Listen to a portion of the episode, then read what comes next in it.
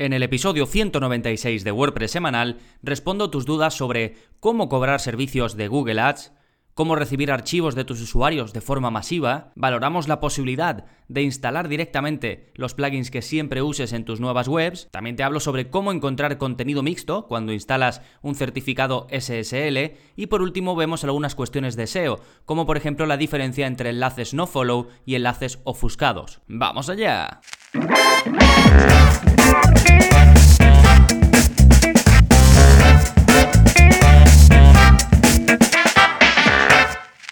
Hola, hola, soy Gonzalo de Gonzalo Navarro.es y bienvenidos a WordPress Semanal, el podcast en el que aprendes WordPress de principio a fin. Porque como siempre digo, no hay mejor inversión que la de crear y gestionar tu propia web con WordPress y este episodio va mucho sobre la gestión, porque respondo a tus dudas del día a día. Concretamente voy a responder a José Manuel, a Andrés, a Jorge, a LP y a Mar. Son cinco preguntas creo que bastante completas y bastante variadas, así que en un momentito empiezo con ellas. Pero antes, como siempre, vamos a ver qué está pasando en gonzalonavarro.es esta semana. Como cada semana tenéis un nuevo vídeo de la zona código en el que os enseño a evitar que se compartan los accesos a una web. Es decir, con el trocito de código que os enseño a copiar, pegar de forma sencilla y además es muy rápido, ya lo, ya lo, veréis los que estéis suscritos, pues conseguiréis que con un mismo usuario y contraseña no se pueda estar conectado en más de un sitio a la vez. ¿De acuerdo? Esto en sí es una medida de seguridad buenísima porque incluso si alguien localizara, por ejemplo, tu usuario y contraseña o te lo hubieses dejado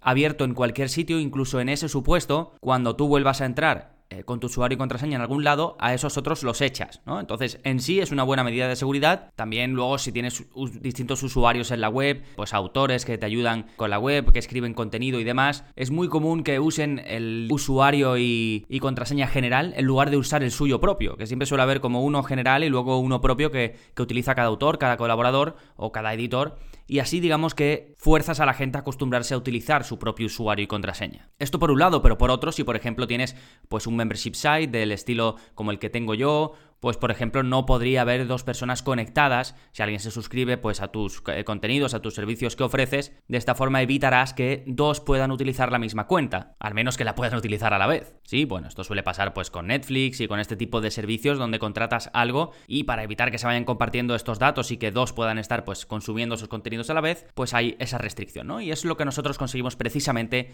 con el vídeo 147 de la zona código, que recuerda si eres suscriptor tienes acceso a uno nuevo cada semana y a todos los que ya hay publicados al igual que por supuesto a los cursos, que este mes estamos con el curso del plugin de Yoast renovado 100% para 2020 y que recomiendo mucho porque además vais a consumir en nada de tiempo, eh, Yoast no trae tantas opciones y siempre está bien dominarlo para saber qué puedes hacer, qué no puedes hacer, sus herramientas están muy interesantes que se suelen utilizar poco y te pueden ahorrar mucho tiempo, en el episodio anterior hablamos de cómo dejar Yoast solo para lo que lo utilices y entonces puedes ir por sus características, ir desactivando lo que usas, lo que no usas, en fin, tenéis toda la información por supuesto en gonzalonavarro.es barra cursos, tenéis todos los cursos disponibles. Ahora divididos por categorías para que sea más fácil que podáis ver todos los cursos que hay, pues tenéis los que están enfocados al desarrollo, los que están enfocados a themes de WordPress, los que están enfocados al SEO, los que están enfocados al marketing, a la productividad. Así que si aún no estáis apuntados es una buena forma que podáis navegar por las distintas temáticas y ver qué cursos hay. Y nada, tenéis todo en la parte de enlaces. Este, recordad, es un episodio de preguntas y respuestas, con lo cual va a estar cargadito de enlaces que acompañarán o aclararán cosas o aportarán información adicional a las respuestas que voy a dar en este episodio. Recuerda que para ir directamente de una forma rápida a las notas del programa puedes ir a gonzalonavarro.es barra 196. Si es que no se me olvida hacer la redirección, porque a veces tardo un par de días y se me olvida. Pero bueno, si no, siempre podéis ir a, a, la web, ir al podcast y ahí encontráis el episodio en cuestión. Bien, por último, antes de pasar con vuestras preguntas, vamos al plugin de la semana, que es para hacer pedidos de comida a domicilio en WordPress. El plugin se llama RestoPress y te permite crear un sistema de pedidos online en tu web con WordPress, ya sea para eh, pedido a domicilio o para recoger. Es un plugin pensado para funcionar por sí mismo sin tener que instalar otras cosas, por ejemplo WooCommerce. Muy típico, pues que para casi cualquier cosa que tenga que ver con vender online hay que instalar primero WooCommerce y luego buscar una extensión. Bueno, este plugin quiere salirse un poco de todo eso y ser en sí mismo pues un sistema que puedas implementar en tu web para que tus visitantes te hagan pedidos online a tu restaurante. Sí, me parece un plugin que está bien porque no dependes ni de WooCommerce ni de ningún theme concreto. Su panel de administración casa mucho con WordPress, es decir, tiene una línea que se ve que no quiere ser intrusivo ni quiere hacer paneles ahí de mil colores ni nada de eso, así que tiene buena pinta, de momento solo está activo en 600 webs, pero me parece mm, que tiene futuro, es un plugin que seguiré de cerca, puedes ver un vídeo sobre cómo se utiliza en, directamente en la página de RestoPress, en la página de, de wordpress.org de plugins, y también hay una demo para que pruebes cómo sería pedir online y demás. Sí, así que tienes el enlace, recuerda el plugin se llama RestroPress y este es el episodio 196. Y ahora ya sí, vamos con vuestras preguntas que si bien no están hechas en enero de 2020, esta es la fecha en la que publico el episodio, así que vamos con ellas. La primera es de José sobre cobrar por objetivos o por servicio dado. Me dice, hola Gonzalo, yo me manejo con AdWords desde hace un tiempo. Mi duda era porque me han pedido llevar la cuenta de dos startups de confianza y tengo dudas de cómo enfocarlo. Y me plantea dos opciones. Una, cobrarles el servicio a riesgo, o sea, asumir yo los gastos de las campañas y cobrarles por objetivos todo desde su cuenta. O dos, que ellos administren el presupuesto de la campaña y me añadan como usuario, editor y yo cobrar el servicio. No sé, cualquier opinión es de agradecer. Saludos. Bueno, saludos a ti, José Manuel, y gracias eh, por la pregunta. Básicamente, para ponernos en situación, José Manuel tiene la duda de cuando dé su servicio de Google Ads, que lo va a dar a, dos empresas, me comenta, eh, cómo cobrar, si hacerlo por objetivos y encima pagar él o abonar él de primeras el presupuesto para las campañas de publicidad. Ya sabéis que Google Ads consiste en anunciarte para aparecer en Google. Y él pues gestionaría eso para empresas, ¿no? Pues básicamente dice él, no cobrar, estar, a cargo de todo y según objetivos ya cobrar. O dice que si deberían ellos poner el presupuesto en su cuenta de AdWords, él trabajar con ese presupuesto y cobrar por el servicio de estar trabajando por ese presupuesto. ¿De acuerdo? Estas son las dos opciones que me comenta José Manuel. Y bueno, sin duda, la segunda opción. Yo no ofrezco este, este servicio, pero pues es lo que yo haría sin, sin lugar a dudas. Porque ten en cuenta que para cualquier campaña publicitaria hay que hacer pruebas hasta dar con la más óptima, eso por un lado. Y además el concepto de buenos resultados es muy peligroso porque es muy subjetivo y puede llegar a malinterpretarse. Por otro lado, en la conversión, que es el, digamos, donde tú vas a ver si esos anuncios están funcionando bien, están funcionando mal, pues hay muchos otros factores que entran en juego, además de los anuncios en Google Ads, como por ejemplo pueda ser la landing page o pueda ser la persona dedicada a cerrar el lead. Por ejemplo, creas un anuncio con Google Ads, lo haces muy bien, consigues posibles clientes muy cualificados y luego la persona que tiene que cerrar, que tiene que rematar, lo hace mal, pues no es culpa del anuncio, ¿de acuerdo? Entonces, al final, en este caso José Manuel va a dedicar un tiempo concreto a llevar la campaña y eso es lo que se debe facturar. Así que eh, ahí lo que debe haber es un componente de confianza entre eh, tú, en este caso José Manuel, y entre ellos, en este caso los clientes. ¿sí? Lo que sí que puede hacer José Manuel, y así se lo dije, es explicarles bien el proceso. Por ejemplo, explicarles que primero vais a revisar la landing para aseguraros de que está óptima, que después vais a dedicar X euros al presupuesto para hacer distintas pruebas con diferentes textos, diferentes llamadas a la acción, y que a continuación ya se invertirá otra cantidad a la campaña definitiva, que se irá supervisando semanalmente y si es necesario se actualizaría, ¿no? Esto podría ser una cosa muy lógica que te dijese alguien que tú quieres contratar para que te lleve tus Google Ads, ¿no? Tus anuncios en Google. Así que creo que si se plantea bien el proceso a seguir desde el principio, pues en este caso José Manuel no tendrá ningún problema, ni ninguno de vosotros que os veáis en este caso acuerdo? Genial, pues dejamos la pregunta de José Manuel y nos vamos con la de Andrés, que va sobre recibir archivos de los usuarios en su web. Me dice, hola Gonzalo, estoy buscando un plugin para que los usuarios de mi web puedan mandarme varias fotos, entre 50 y 100, y yo las pueda descargar desde el administrador de WordPress. ¿Sabes de qué manera podría añadirle esta funcionalidad a WordPress? ¿Esto se puede hacer desde una intranet? Estoy muy perdido. Lo ideal sería que en cada sección de usuario yo las pudiera descargar. Gracias por la ayuda. Eh, bueno, gracias Andrés. ¿Se puede? Por supuesto que se puede. No es necesario montar una intranet para hacerlo. De hecho, es, independiente porque, digamos, el proceso eh, funcionaría igual, ya sea que tengas una web cerrada al público, que sería una intranet, o una web abierta a todos. Bueno, aquí, antes que nada, hay un plugin general, es decir, que te permite, que está pensado para eso, se llama eh, WP File Upload y que está bien. Lo puedes, puedes poner un shortcut en cualquier parte de tu web y los usuarios van a poder subir archivos en función de las reglas que tú hayas definido. Lo van a poder hacer también de forma masiva, como quería Andrés, entre 50 y 100 imágenes, así que existe un plugin para ello y que se dedica únicamente a ello. Eh, habrá más seguramente, ¿eh? este funciona, os dejo el enlace en las notas del programa, se llama de nuevo WP File Upload. Pero luego, si ya usas algún plugin de formulario, no necesitas añadir otro plugin. Aprovecha tu plugin de formulario y en algunos casos sí que es cierto que como quieres de 50 a 100 archivos, pues en algunos casos sí que vas a tener que añadir una, extensión. Entonces pregunté a Andrés qué plugin de formulario usaba, me dijo que Contact Form 7, Pregunté a Andrés qué plugin de formulario usaba, me contestó que usa, usaba WordPress Contact Form 7 y entonces le recomendé una extensión, vamos, es un plugin pero que se adhiere a Contact Form 7 y que te permite o permite a los usuarios subir archivos arrastrando y soltando. Está muy bien, es súper cómodo, se llama Drag and Drop Multiple File Upload Contact Form 7. Es un nombre un poco largo, pero vamos, lo tenéis en la parte de enlaces en las notas del programa. ¿De acuerdo? Y si usáis otro, Ninja Forms, pues eh, bueno, necesitaríais, eh, creo, no recuerdo bien, pero creo que la versión premium para subir archivos múltiples. Y bueno, y cualquier plugin que utilicéis siempre vais a encontrar la opción de que se haga, ¿eh? Vamos, de los más conocidos. Y si no, pues siempre tenéis la opción que os he dicho al principio, que es específica para ello. Y da igual que sean imágenes u otro tipo de archivos. ¿eh? En este caso, Andrés me preguntaba por imágenes, pero si fuese otro tipo de archivo, pues sin problema. Fantástico, dejamos la pregunta de Andrés y nos vamos con la de Jorge, que va sobre crear webs con los plugins que siempre usas ya instalados. Me dice, hola Gonzalo, ¿hay alguna forma de que cada vez que hago una instalación de WordPress se instale en un paso una serie de plugins que meto siempre en todos los WordPress? Seguridad, formulario, Elementor, etc. Gracias.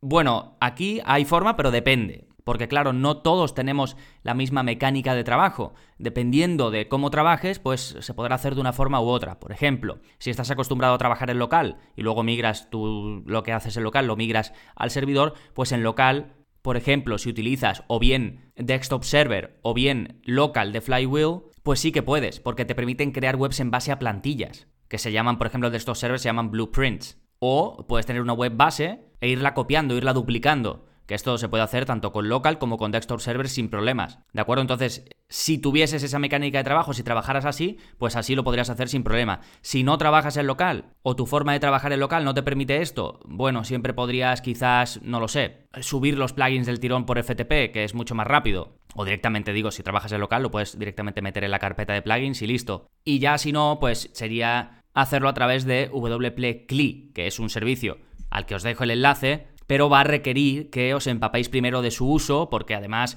requiere un aprendizaje y requiere que sepas usar la terminal. Yo la verdad que es algo que tengo pendiente, que no domino en absoluto, lo he mirado varias veces, pero solo tengo buenas referencias de los que se acostumbran a utilizarlo y lo empiezan a dominar, pues porque te puede ahorrar un tiempo tremendo. Así que os lo dejo por a los que os interese, la web oficial de WP, WP y luego en la página de WordPress tenéis el handbook, es decir, el manual que os va a guiar pues cómo se utiliza en WordPress, cómo se instala y demás. ¿Sí? Básicamente te permite llevar acciones con comandos de forma pues rapidísima, como pues eso, instalar plugins, desactivar plugins, así que ahí tenéis pues eh, los enlaces. ¿de acuerdo? También os dejo los enlaces al curso de WordPress en local, donde vemos en profundidad cómo utilizar Desktop Server, tanto su versión gratuita como su versión Pro, y cómo utilizar también local de Flywheel para crear webs en local de forma súper sencilla y que como ves pues te permitirá cosas como esta, tener siempre una plantilla de la que partir para ahorrarte trabajo, tener tu theme el que siempre usas instalado, tu child theme siempre instalado, los plugins que siempre instalas pues también instalados, los ajustes básicos pues a lo mejor de permalinks y demás pues ya predefinidos,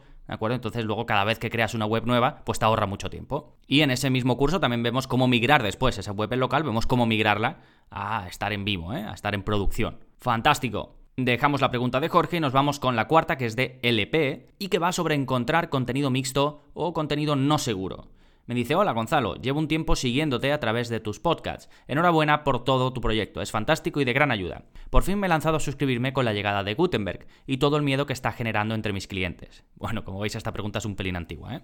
Me dice, tras hacer el curso de Gutenberg, solo comentarte que he echado de menos tener una zona en el curso donde poder tomar notas sobre cada vídeo algún tipo de notepad donde yo sola pudiera tomar apuntes. No sé si existe algo así, pero de repente lo he echado de menos. Bueno, esta parte la dejo por si a algunos parece buena idea, pues que me lo digáis, ¿eh? No sé muy bien cómo se podría implementar, pero por eso lo he dejado, por si os interesa alguno. Y aquí va, digamos, la pregunta en sí. Me dice, ¿hay alguna herramienta, extensión o lo que sea para saber dónde está el contenido no seguro o el mixed media en una página? Cuando el candado SSL no sale cerrado del todo y te advierte el navegador que hay partes no seguras.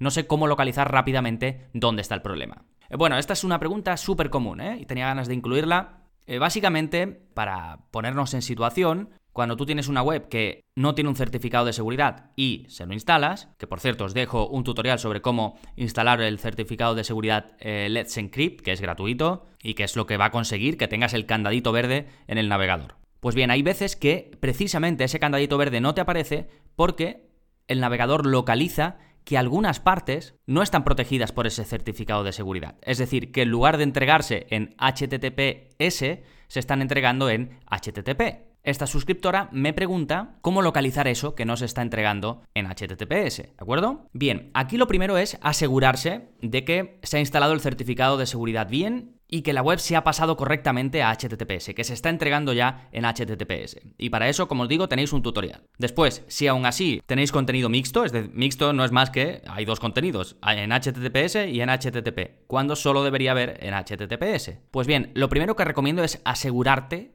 de que no es un problema de caché, tanto del navegador, el caché del, propio navegador que uses, como de plugins o servicios que puedas utilizar. Si tu hosting tiene caché a nivel de servidor, pues asegúrate de limpiarlo, o si tienes un plugin de caché, pues asegúrate de limpiar el caché. Por supuesto, limpia el caché o haz un hard refresh, es decir, una actualización eh, dura, que en Mac la puedes hacer con comando mayus R, en lugar de hacer una actualización normal, hace una actualización fuerte limpiando la caché, ¿no? Y si aún así no, pues limpias la caché manualmente del navegador, ¿de acuerdo? Muchas veces, la mayoría, o algunas, vamos, el problema es este. Una vez te aseguras que no es un problema de caché, si persiste el problema, entonces puedes utilizar la consola del inspector de Chrome, si es que utilizas Chrome, el navegador, y ahí te van a aparecer los recursos que dan el problema y os dejo la misma captura que le mandé a LP, os la dejo a vosotros para que la podáis ver, donde le muestro dónde hay que ir dentro de, la consola y, dónde se muestran este tipo de errores, ¿no? Y ahí pues te puede poner, por ejemplo, que una, una URL, no, sé, de una imagen, ¿no? Que se está entregando en HTTP.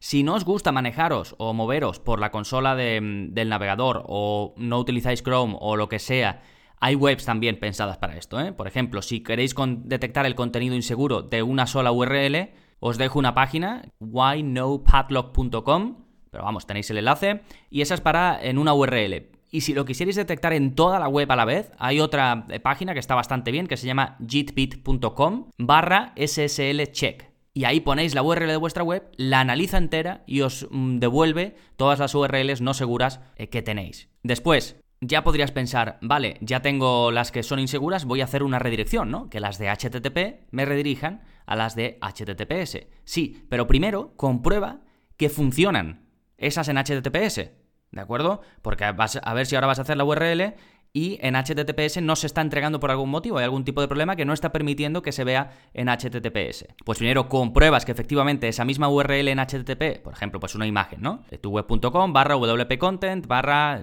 uploads barra el número de la carpeta que sea y barra el nombre de la imagen. Pues primero probáis esa misma URL con HTTPS y si ya os aseguráis que todas funcionan sin problema, entonces sí podéis sustituir la URL de HTTP por la de HTTPS. Y aquí podéis utilizar un plugin como Better Search Replace, por ejemplo, del que tengo una clase entera dedicada a su uso en el curso de productividad en WordPress. Os dejo el enlace de todas formas, ¿eh? Es la tercera clase del curso de productividad en WordPress. ¿De acuerdo? A ver, puede sonar un proceso, digamos, un poco arduo, pero claro, lo normal es que si haces los primeros pasos bien, de mm, instalar el certificado, pasar tu web a HTTPS, asegurarte de que todas las redirecciones van a HTTPS, pues si haces eso bien, pues normalmente no hay problema. Pero a veces, pues se cuela algo, hay algún problemilla, entonces hay que hacer esta investigación. Luego hay plugins, podéis buscar también plugins que se encargan de arreglar el contenido mixto. Lo que pasa que, bueno, ahí ya estáis metiendo más plugins y más plugins y si son un par de URLs y la podéis solucionar así, pues fantástico. Sí, fantástico. Dejamos esta pregunta y nos vamos con la quinta y última, que es de Mar y va sobre Yoast y enlaces no follow versus enlaces ofuscados. Me dice, buenas noches, Gonzalo. Acabo de empezar con el curso de Yoast y me parece muy interesante, pero me surgen algunas dudas. Por ejemplo, si los enlaces de política de privacidad, aviso legal y contacto quiero ponerlos no follow, ¿tendría que hacer manualmente poniendo rel no follow? Bueno, voy a pararme aquí en esta pregunta porque como me hace un par de ellas y así vamos respondiendo poco a poco. Básicamente me dice que quiere poner eh, los enlaces de eh, política de privacidad, aviso legal y contacto, que me imagino tendrán el footer, pues lo quiere poner como no follow. Esto quiere decir que Google cuando llegue y vea esos enlaces, que no les dé, que no los siga.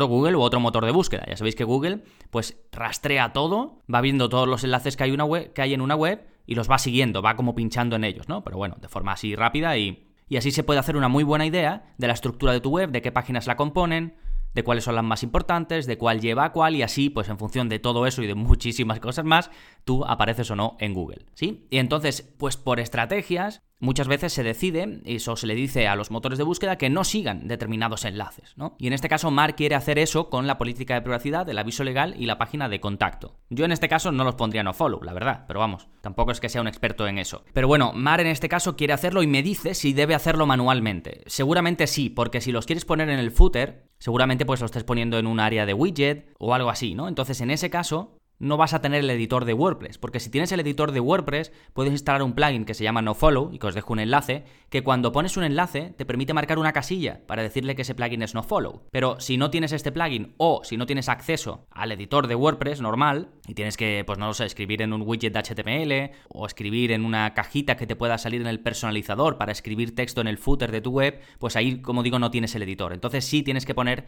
tienes que crear el enlace manualmente, eh, con HTML, y ponerle igual no follow entrecomillado. Sí habría que hacerlo manualmente, básicamente. ¿eh? Y luego me dice, en algunos sitios pone que es mejor ofuscar los enlaces, aunque no entiendo demasiado bien la diferencia. Vale, me está preguntando un poco entre qué hace, si lo pone no follow o lo ofusca, y qué es eso de ofuscar enlaces. Bueno, eh, ofuscar enlaces no es más que enmascararlos, y que se hace mediante JavaScript, para que Google no pueda siquiera verlo, ¿de acuerdo? Porque ya hemos dicho que si lo pones no follow, Google va al enlace, ves que ve que es no follow y no sigue. Es decir, no va al enlace y, y rastrea el contenido que hay ahí sino que ahí como que ya termina y se va a otra cosa, ¿no?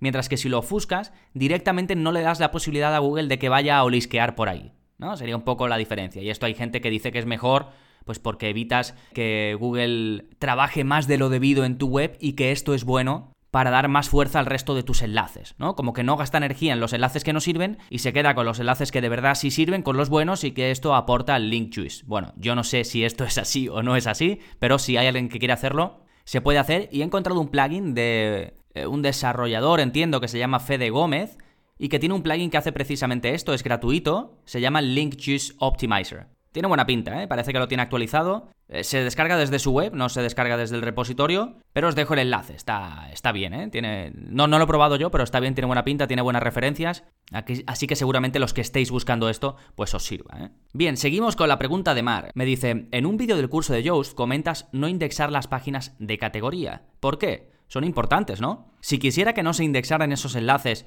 pero sí que se rastrearan, ¿cómo lo haría? ¿Cómo le digo un no index follow a la página de categorías? Bueno, em, sigo con esta parte de la pregunta de Mar. Me dice que en el curso de Yoast hay una parte donde hablo de qué, indexar, qué no indexar. Y dice que recomiendo no indexar las páginas de categoría y me pregunta que por qué. Y bueno, yo le contesto que yo no recomiendo no indexar las páginas de categoría. Lo que digo es que si no las vas a usar, no las vas a trabajar, o no son importantes en tu web, puedes desindexarlas. De hecho, el ejemplo lo suelo poner con las etiquetas, porque yo en mi web, por ejemplo, no uso etiquetas y pues no las tengo indexadas, porque yo qué sé, si se cuela alguna de la típica de eh, que se crea sola o lo que sea, o en algún momento, pues yo qué sé, puse alguna, pues no, me, no, tengo por qué indexar las categorías, no las uso, no las trabajo. Y lo de las categorías, a ver, esto se, eh, se suele hacer para que no haya contenido, digamos, duplicado. Si tienes una categoría, nada más, y es igual tu página de categoría prácticamente que tu página de blog, no tiene mucho sentido que, por ejemplo, cuando alguien busque tu blog, que le vayan a aparecer en Google tanto tu, categoría, tu página de categoría tanto como tu página de blog. Entonces Google podría considerarlo contenido duplicado. Entonces viene un poco ahí de eso. Por eso digo que si las vas a aprovechar, las vas a trabajar, tienes de verdad tu contenido categorizado, pues sí tiene sentido trabajar las categorías, por supuesto, tenerlas indexadas. De lo contrario, pues no lo tendría. ¿De acuerdo? Y como yo usted da la oportunidad de eh, que se indexe o no se indexe, pues por eso eh, la pregunta de Mar. Y también me dice sobre si se puede poner no follow a las categorías. Y bueno, aquí si tú pusieses el enlace a esas categorías en algún lugar de tu web, pues sí puedes ponerle la relación no follow, se la puedes poner manual. Pero vamos, yo si las vas a indexar, no le pondría no follow. ¿De acuerdo? Y la tercera parte de la pregunta de Mar me dice, y para acabar, cuando comentas cambiar el título de Facebook cuando se comparte, ¿te refieres a cuando se comparte desde mi blog con los iconos de redes sociales de cada post? Gracias Gonzalo, un saludo. Bueno, esta es la última parte de la pregunta de Mar. Y esto es bastante común, esta pregunta, ¿eh? eh se sigue refiriendo a Yoast, ya sabéis que Yoast tiene pues una caja meta que se llama, que cuando estás editando una entrada, una página o cualquier contenido donde la tengas habilitada, puedes irte a la parte de social y controlar qué título y qué descripción y también qué imagen destacada se van a mostrar cuando ese contenido concreto se comparta en redes sociales. Y Mar me dice que a qué me refiero cuando se comparta. Que si es cuando alguien hace clic en el típico botoncito que ponemos comparte en redes sociales este post, ¿no? Eh, pues sí, cuando hacen clic ahí, pero también cuando coges directamente la URL y la compartes, o cuando tú misma lo compartes para publicitar tus contenidos, o como cuando a alguien le interesa, mm, ve que esa URL va a ser interesante o ese contenido va a ser interesante para un amigo, para un hijo, para un padre, y se lo pasa pues por Facebook. Pues eso tú puedes decidir cómo se va a mostrar la previsualización, cómo se va a mostrar ese título, cómo se va a mostrar esa descripción, y además pueden ser diferentes si quieres entre eh, Facebook, Twitter y Pinterest, que son los que soporta eh, Yoast, ¿de acuerdo? Así que controlas cómo se va a mostrar en redes sociales independientemente de quién lo comparta y de cómo lo comparta, si sea cogiendo la URL directamente, si sea poniéndolo en su buffer, en su Hootsuite, si sea dándole al botoncito que tienes de compartir en redes sociales, da igual, ¿de acuerdo? Sí, fantástico. Con esto quedarían resueltas las dudas sobre temas varios de enero de 2020. Creo que ha sido un programa muy completito con preguntas muy variadas. Y recuerda que si tú quieres soporte personalizado conmigo, puedes apuntarte al área para suscriptores, donde además de tener acceso a preguntarme lo que necesites, pues por supuesto podrás disfrutar de todos los contenidos, más de 42 cursos, más uno nuevo o una renovación completa de uno existente al mes, un vídeo a la semana sobre cómo modificar tu web a través de código sin que necesites ser programador, simplemente ves el vídeo, copias, pegas y obtienes el resultado sin instalar plugins extra y todo ello sin permanencia y además no tienes nada que perder porque te ofrezco 15 días de prueba sin compromiso alguno. Te apuntas, ves todo, disfrutas de todo y si a los 15 días decides que no quieres seguir, pues me contactas y sin problema. Te hago la devolución íntegra, sin preguntas. Es mi forma de que puedas probarlo y de verdad saber si es lo que necesitas. Así que nada más, por último recuerda que si quieres ayudarme a aportar a este podcast, puedes dejar una reseña, escribir un comentario, compartir el episodio con alguien a quien le pueda interesar, que como siempre te lo agradezco muchísimo. Eh, nada más por este episodio, nos seguimos escuchando. Adiós.